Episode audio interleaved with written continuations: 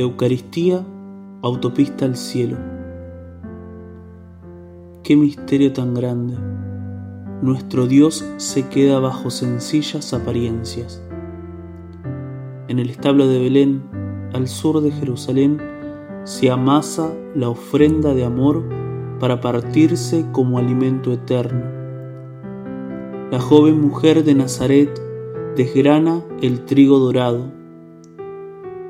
La luz irradiante del Padre resplandece en los campos para dar paso a la obra de salvación más importante de la historia.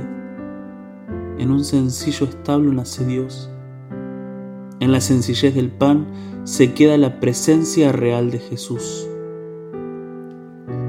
Así como los pastores corrieron al encuentro del Mesías, nosotros marchamos entre cantos para comulgar el cuerpo y la sangre de Cristo el Señor.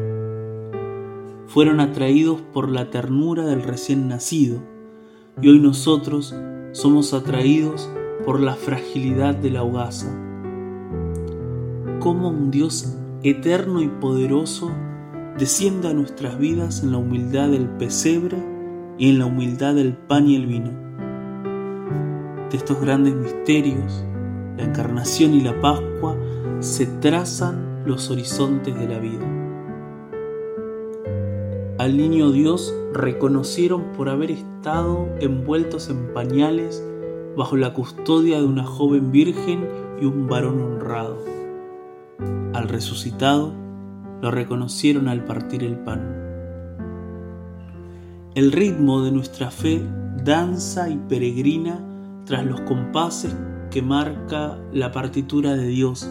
Es su obra y es para nosotros, para que nos sumerjamos en ella, no para ser espectadores. Hoy se está celebrando este misterio pascual a cada instante en cada rincón del mundo y desde allí, desde la mesa del altar, resuenan cantos que narran estos misterios divinos. El eco de esta entrega nos convoca para quedarnos con Dios realmente presente en la Eucaristía.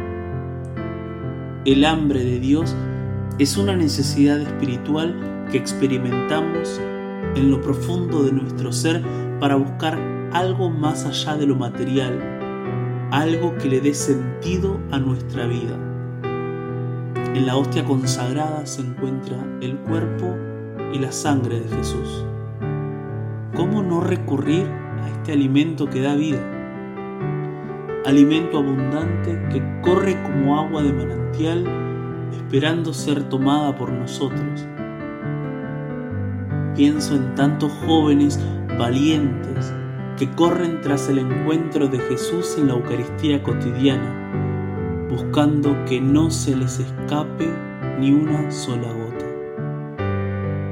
Otra imagen que nos puede ayudar es la de la autopista, como aquel camino rápido para llegar a Dios.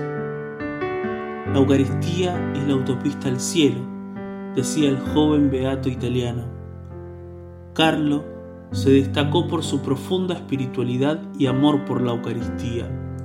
Él se esforzaba por vivir el Evangelio en su propia vida.